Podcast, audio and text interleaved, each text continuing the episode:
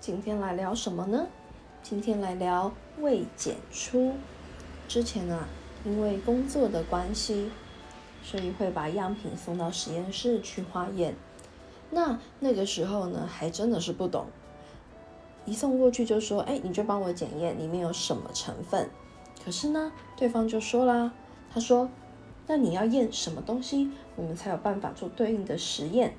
所以呢。”呃，检验的项目呢，其实是要由呃甲方去开的。那后来呢，报告出来，哎，看到未检出，哇，当下真的觉得哇，好棒啊，通过了。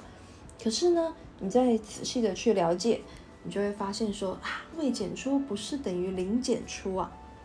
为什么会有未检出呢？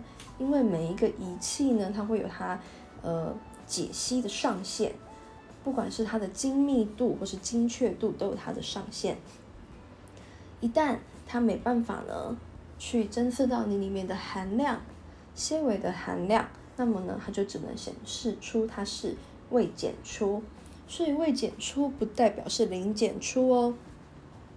所以之后当回去看新闻，呃，留意到有相关的讯息，你就会发现啊，某某某某某某，呃，未检出什么什么成分。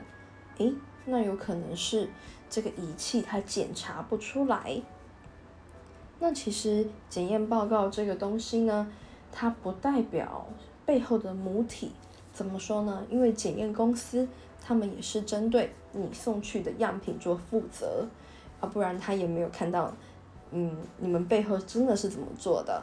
所以当然他只针对他手上的这个简体去做负责。那检验这个东西就很奇妙啦，就像以前的塑化剂事件，其实，在以前食品上，嗯，它没有去特别去检测检测说它是否有工业的原料，为什么呢？因为以前根本就不可能去添加这个东西呀，就好像起云剂它是合法的食品添加物，可是谁想到之后谁会用塑化剂去替代呀？所以，当我们把嗯不符合常规的东西加进去，自然而然你去检查，你根本不会去检验那个项目。